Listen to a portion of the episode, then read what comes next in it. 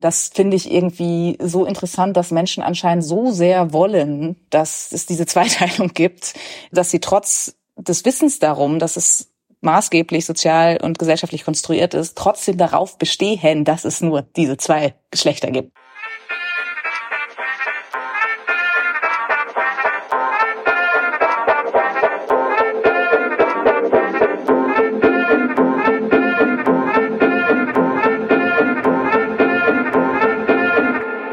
Hallo und herzlich willkommen beim Lila Podcast und damit diesmal auch herzlich willkommen zum Lila Büchersommer, in dem wir alle zwei Wochen ein tolles Buch vorstellen und mit den entsprechenden AutorInnen über Hintergründe, Motivation und Inhalte ihrer Bücher sprechen.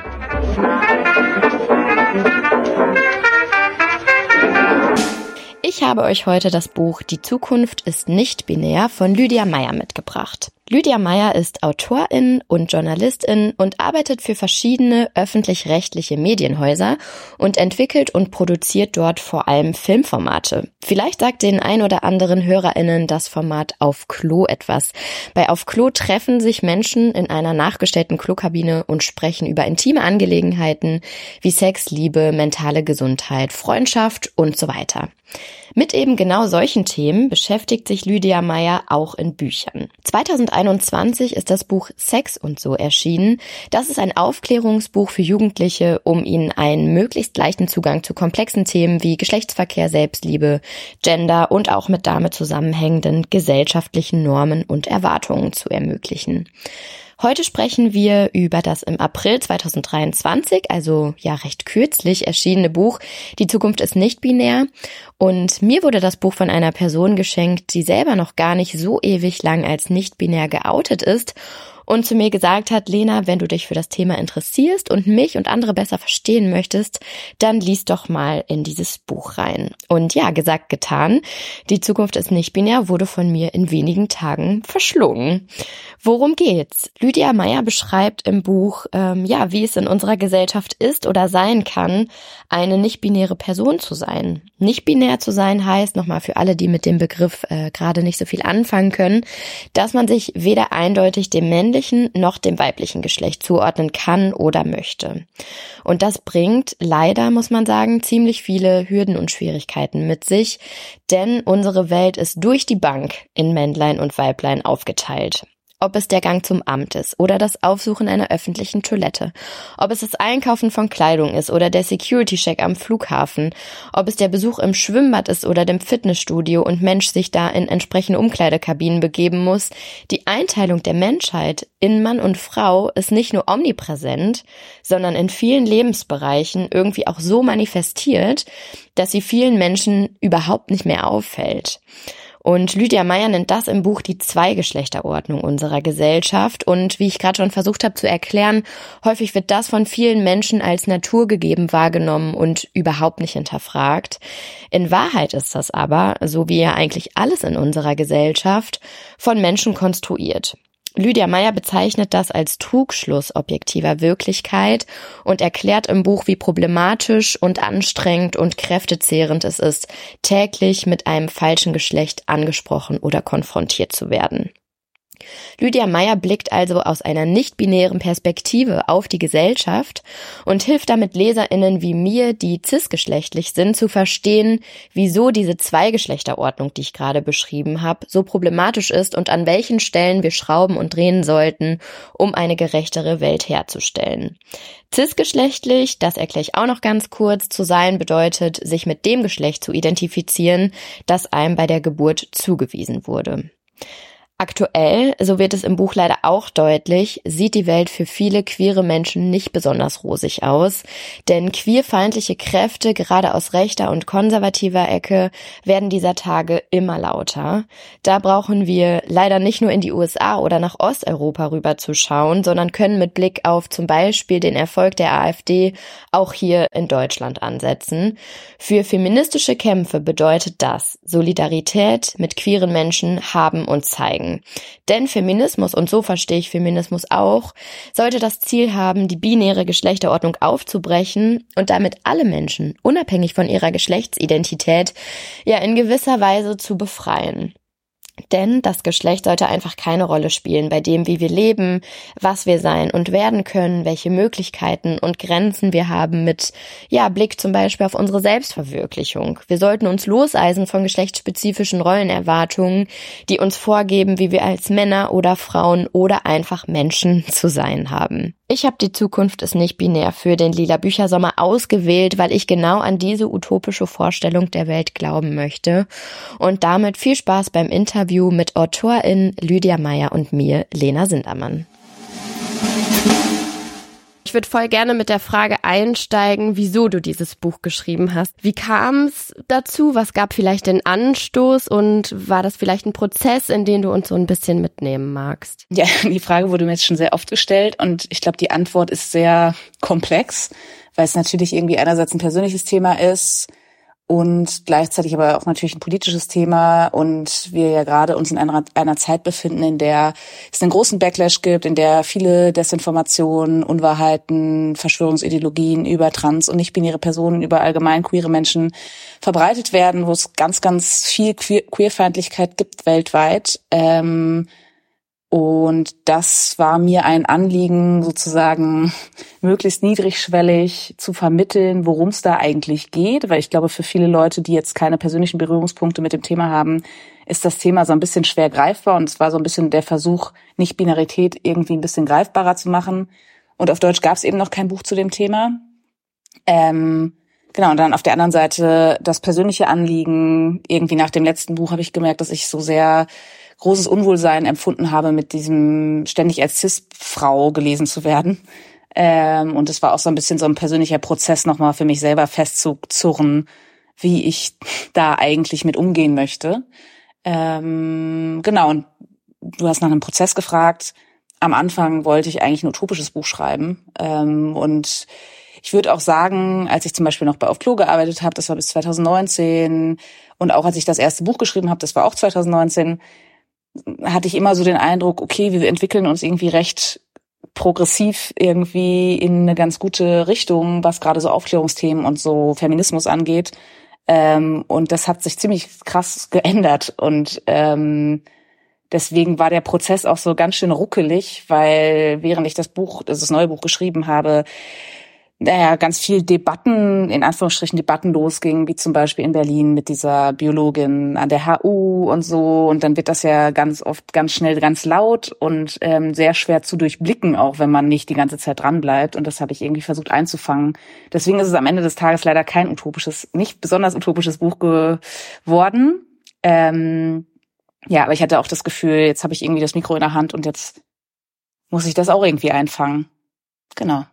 Verstehe. Und ähm, wen versuchst du vor allem zu erreichen mit dem Buch? Also kannst du sagen, für wen du das Buch geschrieben hast oder vielleicht von wem du dir wünschen würdest, dieses Buch zu lesen?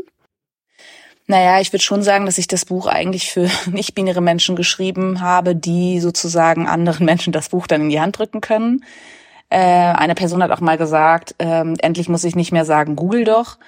Ähm, und so ein bisschen, ich glaube, so habe ich das Buch auch konzipiert. Ähm, ich glaube, ich habe jetzt keine bestimmte Person im Kopf, aber schon Menschen, die vielleicht ein bisschen unsicher sind mit dem Thema, die denken, hm, die es nicht so richtig verstehen und die vielleicht auch ein bisschen skeptisch sind, ähm, aber die immer noch offen sind. Ja, interessant, äh, dass du genau diese Antwort gibst, denn ich habe das Buch auch von einer Person bekommen, die nicht binär ist und habe mich sehr gefreut, als äh, cisgeschlechtliche Person, die also nicht betroffen ist, viel Neues zu lernen und aufgeklärt zu werden. Zum Beispiel, und das war mir in gewisser Weise auch neu, führst du in deinem Buch Vorurteile gegenüber queeren Menschen an und erklärst, wie die entstehen, warum die sich teilweise so hartnäckig in der Gesellschaft halten und wieso viele davon schlichtweg einfach Quatsch sind sind. Ein Beispiel, das mir sofort in den Kopf kommt, sind die Gegenstimmen zum sogenannten Selbstbestimmungsgesetz, mit dem die Bundesregierung aktuell das sogenannte Transsexuellen Gesetz ablösen will. Und mit dem neuen Selbstbestimmungsgesetz soll sich halt die Situation für queere und transgeschlechtliche Menschen verbessern. Und anstatt das anzuerkennen und für gut zu befinden, dass sich der Leidensweg queerer Menschen vielleicht schmälern könnte, kommt aus konservativer und rechter politischer Ecke nichts anderes als Falschbehauptungen und Gegenwind. Und zum Beispiel ähm, wird behauptet, das neue Selbstbestimmungsgesetz diene dazu, Kindern Pubertätsblocker aufzudrängen, äh, was natürlich Quatsch ist. Also Kontext des Vorwurfs ist einfach, dass die Bundesregierung ein sogenanntes Regenbogenportal eingerichtet hat, auf dem man einfach Informationen abrufen kann zu zum Beispiel Pubertätsblockern. Aber das ist ja nicht mit Werbung zu verwechseln.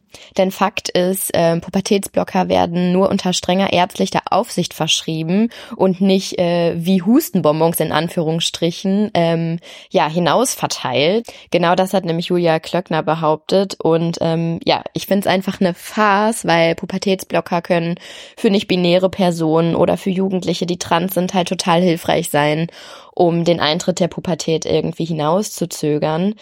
Ähm, ja, ähm, ich bin jetzt aber auch durch mit meinem kleinen Rant äh, und habe jetzt ganz schön viel geredet. Äh, Lydia, gibt's einen Mythos oder eine queerfeindliche Erzählung, die dich beim Schreiben besonders beschäftigt hat? Ich weiß gar nicht, ob das sozusagen eine Frage ist, die ich beantworten kann oder will, weil ich glaube, das, was mich am meisten beschäftigt hat, ist eher, wie ähm, sozusagen flächendeckend diese Geschichten sozusagen gespreadet werden äh, und gar nicht so, welcher einzelne Mythos jetzt mich besonders betroffen gemacht hat oder so, sondern eher wie krass die Erzählungen sind, die einfach so an den Haaren herbeigezogen sind und wie anschlussfähig sie aber auch sind. Also ich glaube, das, das hat mich einfach sehr schockiert und genau, ich war auch einfach ähm, mit so Fake-Twitter-Accounts mehrere Wochen lang auf, in so Turf-Bubbles drin und da es beantwortet jetzt seine Frage auch nicht, aber auch da hat mich einfach sehr schockiert, was dem, was das für ein Weltbild ist, ähm, was diese Leute haben und auch wie mich das ganz, ich halte mich für relativ so resilient, was so Informationen und was so meine Stimmung und das Internet und so angeht. Aber ich habe ich hab gemerkt, wie meine eigene, natürlich bin ich da auch, ist das auch nicht besonders gesund vermutlich, sich damit so auseinanderzusetzen, aber ich habe einfach richtig gemerkt, als ich meinen Account da wieder gelöscht habe, wie meine Stimmung wieder besser sich so normalisiert. Und ich glaube, sich so anzugucken, wie diese Weltbilder funktionieren und wie anschlussfähig die eigentlich sind und wie viele Leute einfach auch so so wenig Medienkompetenz haben oder sowas ja auch glauben möchten, das hat mich irgendwie ziemlich doll schockiert. Das ist auch nichts Neues, aber ich glaube, weil ja, es geht halt einfach irgendwie um Personen, die einfach nur ihr Leben leben wollen und damit wird halt irgendwie Politik gemacht und irgendwie Reichweite generiert und das finde ich besonders schlimm. Und vielleicht dazu auch noch die Wege, die das dann manchmal nimmt. Also in der Realität passiert eine Kleinigkeit und dann wird das im Internet so aufgepustet und dann wird da, gibt's da Medienberichte drüber und es ist so schwierig manchmal als normaler Mensch da nachzuvollziehen, nachvollziehen zu können, ähm, was jetzt eigentlich der Ausgangspunkt war und wo, wie wir jetzt eigentlich da angekommen sind, wo wir jetzt sind.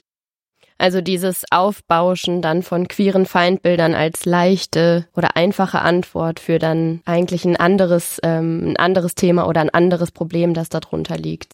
Naja, und teilweise eventuell auch einfach nur, um Klicks zu generieren. Also ähm, es, es klickt sich ja auch einfach sehr gut, irgendwelche Springer-Headlines, ähm, wo irgendwie, ja, transfeindliche Narrative wiedergegeben werden. Gibt es irgendwie ein, ein Grund oder kannst du das irgendwie erklären, warum ja die trans- und queerfeindlichen Stimmen oder Bewegungen gerade irgendwie lauter werden und was ist so dein, ja, vielleicht dein Vorschlag oder dein Weg, dem was entgegenzusetzen? Also ich glaube nicht, dass ich diese Frage in Gänze beantworten kann. Ähm, aber wir leben ja in einer sehr krisenhaften Zeit und in krisenhaften Zeiten wollen Menschen halt einfache Wahrheiten und ja sehnen sich nach ähm, ja nach Dingen, worauf sie etwas schieben können. Und ich glaube auch so ein Schwarz-Weiß-Denken kann ja auch ähm, beim Orientieren helfen ähm, und gleichzeitig auf der anderen Ebene, also ich glaube, deswegen verfangen diese Narrative vielleicht ganz gut ähm, und auch nicht jede Person hat ähm, Kontakt zu Transpersonen ähm, oder zu queeren Menschen. Deswegen ähm, lässt sich da ja auch so relativ leicht, glaube ich, von Menschen, die das möchten, so ein Feindbild aufziehen. Ähm, und auf der anderen Seite natürlich Aufmerksamkeit, Ökonomie. Diese Titel klicken sich einfach gut und damit lässt sich halt irgendwie Reichweite erzielen. Ähm, und damit lässt sich auch Politik machen. Und ich glaube, also es gibt, gibt auch ein Kapitel in dem Buch, das, äh, da geht es um Kinderschutz. Und das ist ja auch so ein klassisches rechtes Ding, zu behaupten, wir schützen irgendwie Kinder vor allen möglichen Gefahren, Gefahren in Anführungsstrichen. Ähm, ja, und in erster Linie ist es einfach ähm, ja auch eine Ablenkung von anderen Problemen, die wir haben. Ähm, also es gab jetzt gerade aktuell so eine in Anführungsstrichen Doku von dem neuen Portal von Newsportal von Julian Reichelt äh, und seinen äh, KollegInnen. Und da wird halt einfach, also da, da wird so ja Transgeschlechtlichkeit äh, als so die größte Gefahr unserer Zeit dargestellt. Ähm, und man muss jetzt nicht groß nachdenken, um zu, zu wissen, dass das einfach absolut nicht wahr ist. Ähm, aber es scheint halt einfach sich sehr gut äh, zu verkaufen. Ja, das geht so ein bisschen in die Richtung, über die wir auch vorhin am Beispiel des Selbstbestimmungsgesetzes schon gesprochen haben. Also, dass behauptet wird, dass Gesetze dienen dazu, Pubertätsblocker an Kids zu verteilen und ähm, nun Stimmen, die laut werden äh, und schreien Kinderschutz, Kinderschutz, um von den eigentlichen Problemen rund um den Schutz von Kindern abzulenken. Ähm, denn gelinde gesagt ist vieles von dem, was von der alten Bundesregierung kam, nicht besonders kinder- und familienfreundlich gewesen. Mein Gefühl ist auch, dass sich für diese Art von Vorurteilen und für die Errichtung von Feindbildern, kann man ja quasi sagen, auf die man irgendwie alles Übel der Welt schieben kann, immer möglichst kleine marginalisierte Gruppen gesucht werden, die sich dann nicht nur schlecht wehren können, sondern über die auch viele Leute aus der Mehrheitsgesellschaft einfach wenig wissen, weil sie eben, wie du sagst, keinerlei Kontakt zu ihnen haben. Und ähm, das, was sich dann früher zum Beispiel an Vorurteilen gegenüber schwule Männer gehalten hat, wird heute in Grün auf Menschen übertragen, die dann zum Beispiel trans oder nicht binär sind. Naja, und das Interessante daran ist ja wirklich, es ist ja wirklich in Grün. Also es war vorher die Homo-Lobby und jetzt ist es die Trans-Lobby und Menschen glauben es trotzdem. Also es ist ja sehr offensichtlich, ähm, dass es das gleiche in Grün ist. Ähm, und ich glaube, gerade was das Geschle Thema Geschlecht angeht, das ist auch noch ganz wichtig. Das ist ja etwas sehr Fragiles und damit sind ja viele Menschen unsicher. Und nicht umsonst gibt es ja irgendwelche, weiß nicht, Männlichkeitsseminare, Incels, ähm, keine Ahnung, Coaches, die irgendwie krass in diesem femininen und maskulinen Kategorien denken. Und ich glaube, dass uns unser ganzes Leben lang beigebracht wird oder auch wenn wir in die Pubertät kommen, ist ja so eines der ersten Dinge, was uns beigebracht wird, ist nicht, werd erwachsen, übernimm Verantwortung, kümmere dich um dich, kümmere dich um deine Leute, sondern sei, wie bist du ein Mann und wie bist du eine Frau.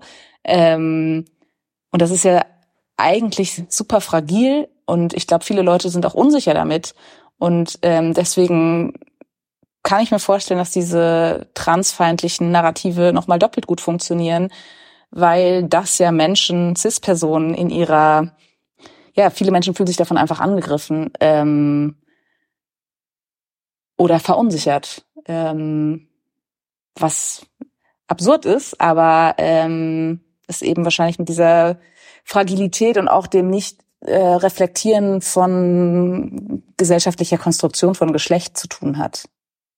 Ja, auf diese gesellschaftliche Konstruktion von Geschlecht muss man, glaube ich, viele Leute auch erstmal aufmerksam machen, die sich mit dem Thema auch noch nicht so beschäftigt haben. Ich habe das Gefühl, durch unsere Erziehung und Sozialisation ähm, wird uns das so sehr beigebracht als Normalität, ähm, dass ähm, wir erstmal in der Gesellschaft von zwei Geschlechtern ausgehen und dass das Ganze aber gesellschaftlich und sozial konstruiert ist, dass es ähm, Männer und Frauen gibt und was mit Männern und Frauen dann auch assoziiert wird. Das wird so normalisiert von Anfang an und als so selbstverständlich uns irgendwie beigebracht, dass viele Leute das gar nicht anfangen zu hinterfragen oder gar nicht ähm, vielleicht auch merken, dass überall, egal wo wir hinschauen, in welchen gesellschaftlichen Bereich, diese Binarität ähm, diese binäre Geschlechterordnung überall zum Tragen kommt. Ähm, und das, finde ich, schafft dein Buch auch sehr, sehr gut, erstmal darauf aufmerksam zu machen, dass wir hier von sozialen Konstruktionen sprechen und eben nicht von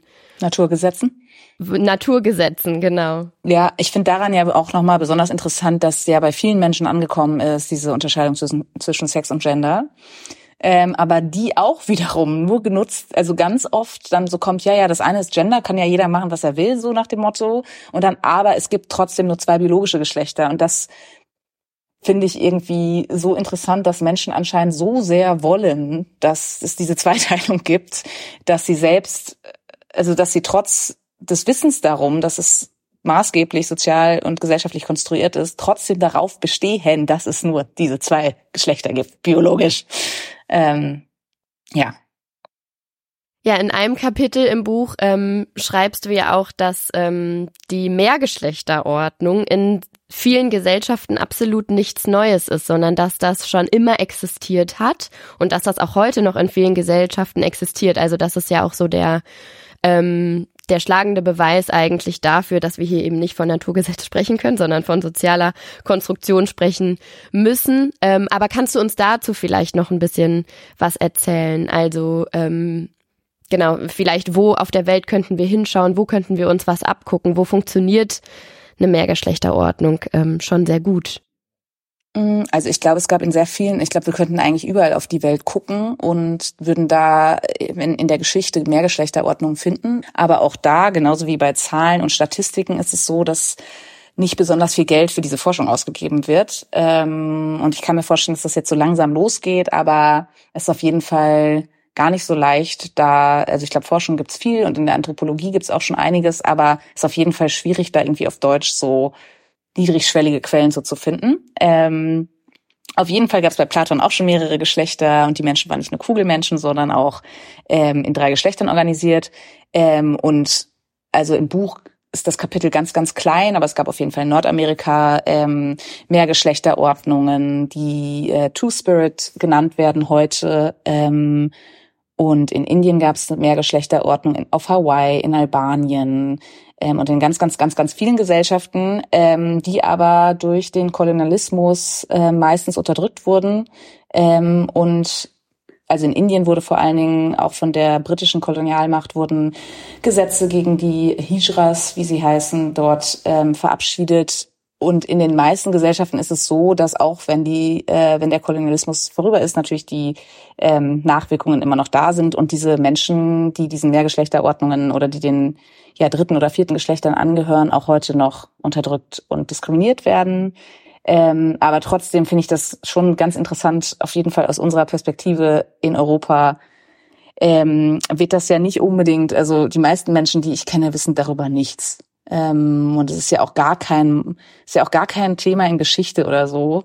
Ähm, und ich, es ist ja, ja, ich glaube, die meisten Menschen, die das hören, finden das schon sehr interessant dass ähm, es eigentlich eine katholische, kolonialistische Bestrebung war, Mehrgeschlechterordnungen ja zu zerschlagen oder zu unterdrücken.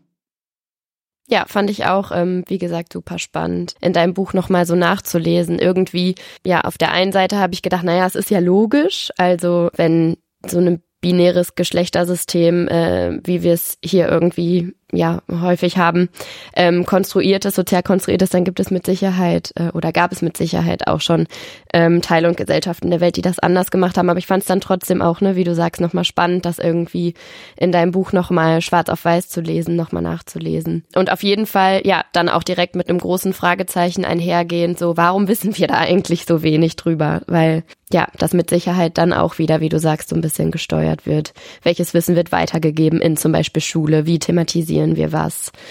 Ähm, genau, welchen gesellschaftlichen Themen geben wir Raum und welchen eben nicht? Und was ist relevant für uns und was können wir überhaupt, was finden wir überhaupt interessant? Ich glaube, das ist ja auch nochmal eine Frage, ohne es zu exotisieren. Ja, auf jeden Fall. Du hast vorhin auch gesagt, dass ähm, viel Persönliches ins Buch geflossen ist von dir. Und das fand ich als Leserin total schön, ähm, dass dein Buch wahnsinnig dicht ist mit Blick auf Fakten und Quellen und alles wissenschaftlich fundiert ist und ich gleichzeitig aber auch über ähm, die sehr persönliche Erzählweise viele emotionale Anknüpfungspunkte hatte. Ich stelle mir diesen Spagat als Autorin allerdings sehr komplex und schwierig vor. Wie war das für dich? Und gab es vielleicht eine Stelle im Buch, die für dich dabei besonders herausfordernd war?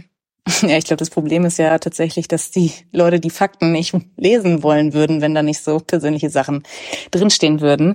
Ich habe jetzt keine bestimmte Stelle, die mich da besonders ähm, die besonders anstrengend für mich war. Aber der Schreibprozess an sich war schon sehr anstrengend. Also weil ich glaube, wenn man mit so einem vulnerablen Thema, ähm, ich habe mich schon einfach so gefühlt, als würde ich mich sehr angreifbar mit diesem Buch machen.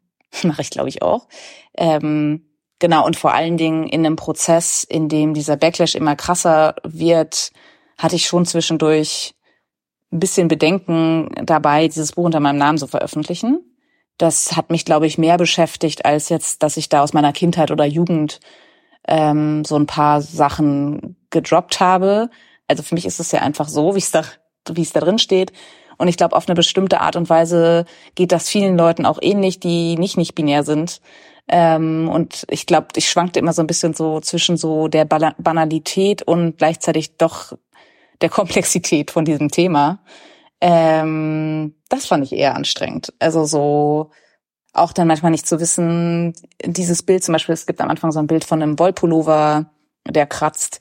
Ähm, ich habe mich dann, ich hatte auch an manchen Stellen einfach Angst, dass ich halt jetzt als eine nicht-binäre Person da meine Sichtweise aufschreibe. Und gerade bei queeren Perspektiven ist es ja leider oft so, dass Menschen dann das als Blaupause für alle anderen nicht-binären Menschen zum Beispiel jetzt auch ähm, denken.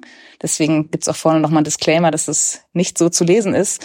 Ähm, aber bei diesem Bild zum Beispiel habe ich einfach total Angst gehabt, dass das für andere nicht-binäre Menschen überhaupt nicht passt. Ähm, und das hat sich zum Glück überhaupt nicht bestätigt, sondern ich habe eher so positives Feedback dafür bekommen.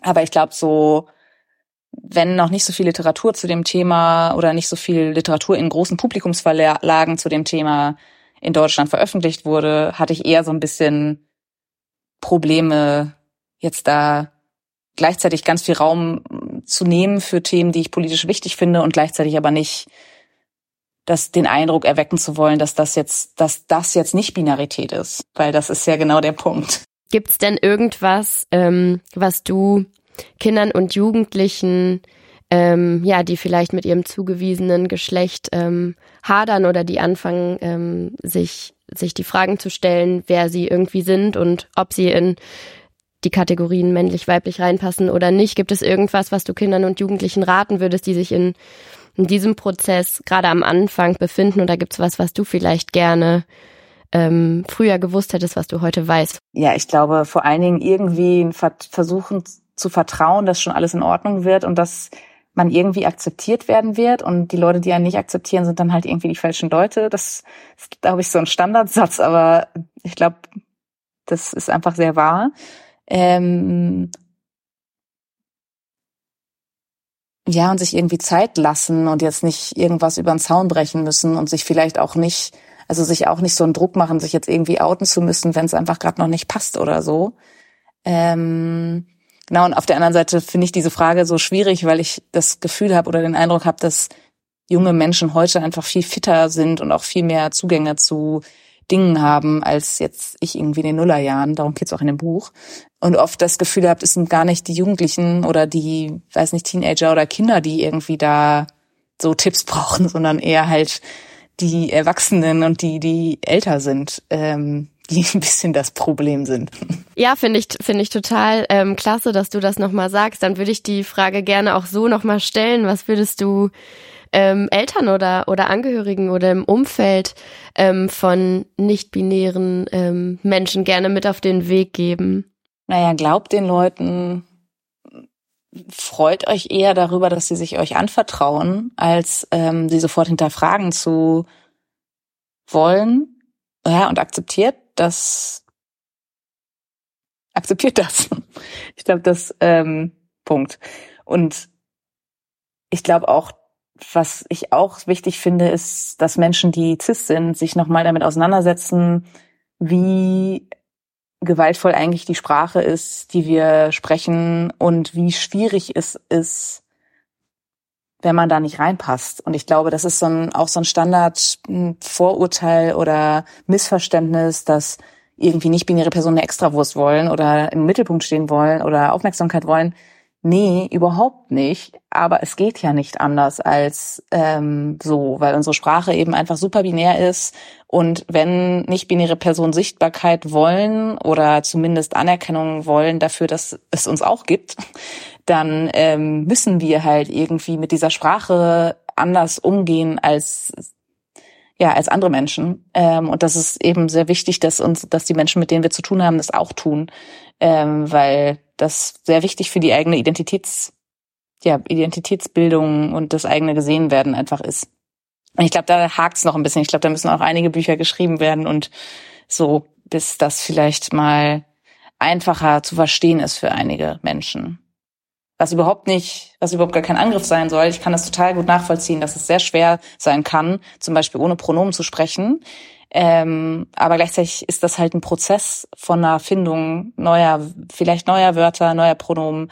Ähm, und ich würde mich sehr freuen, wenn sich mehr Menschen darauf einlassen würden, diesen Prozess mitzumachen und nicht erstmal, nicht sofort abzuwehren.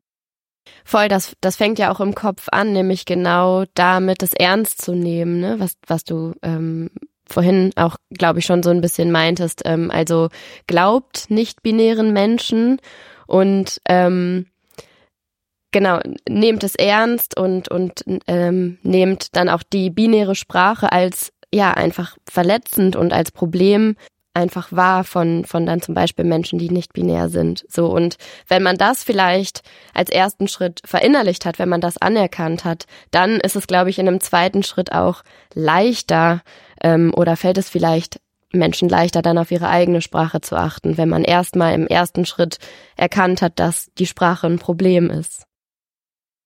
Was ich auch ähm, schön fand und was, glaube ich, auch ähm, ja, vielleicht ähm, in, in Köpfen von vielen Menschen noch nicht ähm, so richtig angekommen ist und was ich aber in deinem Buch schön fand, dass du auch ganz am Anfang nochmal beschrieben hast, wie unterschiedlich ähm, Nicht-Binarität aussehen kann. Also das hast du jetzt auch gerade irgendwie nochmal gesagt mit, du bist nur eine Stimme, ähm, und kannst ähm, und willst auch gar nicht alle Menschen, die nicht binär sind, irgendwie repräsentieren, jetzt auch mit deinem Buch, sondern du wirfst einen Blick auf das Thema und Nicht-Binarität ähm, kann man eben von außen auf den ersten Blick niemandem ansehen. So, und das fand ich irgendwie auch nochmal total schön ähm, im Buch beschrieben und zeigt eben auch, dass es sich lohnt, grundsätzlich ähm, oder zu versuchen, grundsätzlich äh, geschlechtsneutral zu sprechen, vielleicht, weil man halt eben nie weiß, was man für eine Person vor sich hat oder es in der Regel erstmal nicht weiß, ähm, bevor sich Personen öffnen. Und dass sich das eben dann einfach mit Blick darauf immer lohnt, weil nicht-Binarität genauso wie Transidentität kann man einfach Menschen nicht nicht unbedingt ansehen und sie ist trotzdem da und sie war auch schon immer da, wird immer da sein. Ja, und auch zusätzlich dazu glaube ich, es ist ja eigentlich sowieso für alle Menschen ein Fortschritt, wenn wir versuchen, diese geschlechtszentrierte binäre Sprache aufzubrechen ähm, und es einfach ein bisschen mehr Möglichkeiten gibt, über Menschen zu sprechen, als ihnen immer ein Geschlecht zuordnen zu müssen. Ja, total. Ähm, Linus Giese hat ähm, zu deinem Buch geschrieben, vielleicht äh, kennen den auch einige unserer HörerInnen, ähm, als Autor von Ich bin Linus, wie ich der Mann wurde, der ich schon immer war. Und äh, der hat zu deinem Buch geschrieben, das fand ich sehr, sehr passend, deswegen würde ich es gerade äh, gerne gegen Ende unseres Gesprächs zitieren. Ähm, er sagt, es gibt wohl kaum ein Buch, das so dringlich ist wie dieses hier. Mein Wunsch ist, dass nach dem Lesen alle verstanden haben, wie wichtig es ist, über das System der Zweigeschlechtlichkeit hinauszudenken. Ähm, mit Blick auf, ja, auf alle Menschen und mit Blick auf eine bessere Gesellschaft. Und ich finde das, ähm, fand das einfach ein schönes Abschlusswort, einen schönen Kommentar zu deinem Buch und genau, weil ich dem nichts hinzuzufügen habe, sondern finde, dass das sehr pointiert äh, zusammengefasst ist, ähm, habe ich gedacht, ich bringe das Zitat ähm, am Ende nochmal mit. Genau, dann ähm, meine allerletzte Frage, bevor wir das äh, Gespräch gleich schließen. Ähm, auf welches Buch oder auch auf welche Bücher freust du dich diesen Sommer besonders? Gibt es da was, was schon auf deinem Schreibtisch wartet oder was ähm, du ähm, in den nächsten Wochen und Monaten unbedingt lesen möchtest?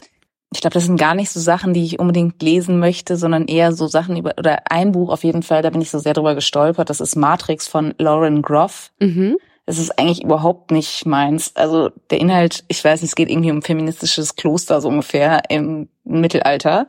Ich glaube, das ist so grob der Inhalt.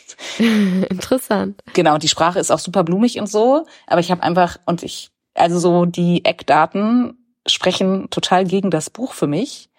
Ähm, weil das eigentlich überhaupt nichts ist, was ich so lesen würde. Aber ähm, mir wurde es einfach so oft empfohlen und mir wurde so oft gesagt, dass es so genial sei, dass ich mich jetzt sehr darauf freue, das im Urlaub zu lesen. Ähm, genau, und ansonsten habe ich gerade das Elliot Page Buch ähm, zu Ende gelesen und ähm, wollte danach noch mal so ein Sachbuch lesen, das ist im Verbrecherverlag erschienen. Da geht es um eigentlich ja, das heißt konformistische Rebellen und es geht um ja den Versuch irgendwie Faschismus zu erklären. Ähm, das ist jetzt nicht so die beste Sommerlektüre, glaube ich. Ähm, genau, das sind gerade so die Sachen, die ich vorhabe. Cool, ja, sehr interessant. Ich ähm, ja, schau mir alle drei äh, Buchempfehlungen auf jeden Fall auch gerne an und äh, verlinke für unsere HörerInnen alles in den Show Notes.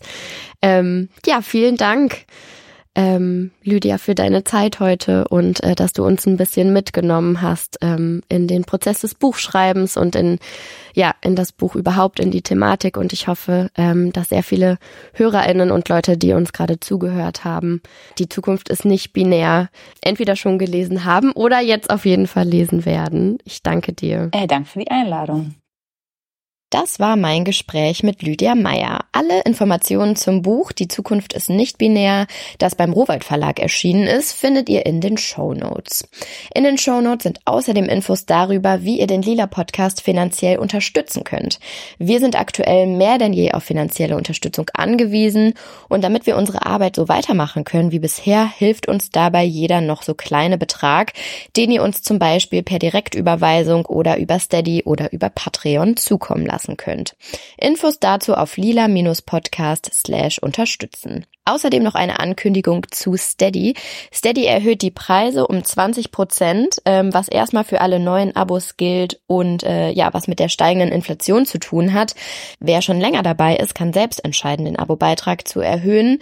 Darüber würden wir uns natürlich freuen. Und wer neu dabei ist und eine Jahresmitgliedschaft abschließt, bekommt äh, diese zum Preis von elf Monaten, also mit einem Monat von uns geschenkt.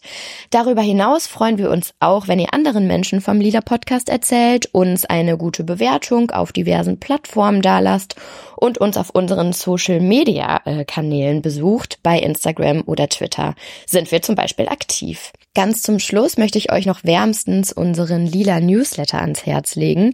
Der erscheint zweimal im Monat und wird von meiner lieben Kollegin Laura Lukas mit viel Kreativität, Humor und gleichzeitiger Ernsthaftigkeit geschrieben. Infos zum Abo findet ihr ebenfalls in den Show Notes. Das war's für dieses Mal. Mein Name ist Lena Sindermann und ich freue mich, wenn ihr in zwei Wochen wieder beim Lila Podcast dabei seid. Der Lila Podcast ist eine Produktion von Haus 1. Die Redaktion leitete Katharina Alexander, die Musik ist von Katrin Rönecke und unser Cover ist von Slinger Illustration.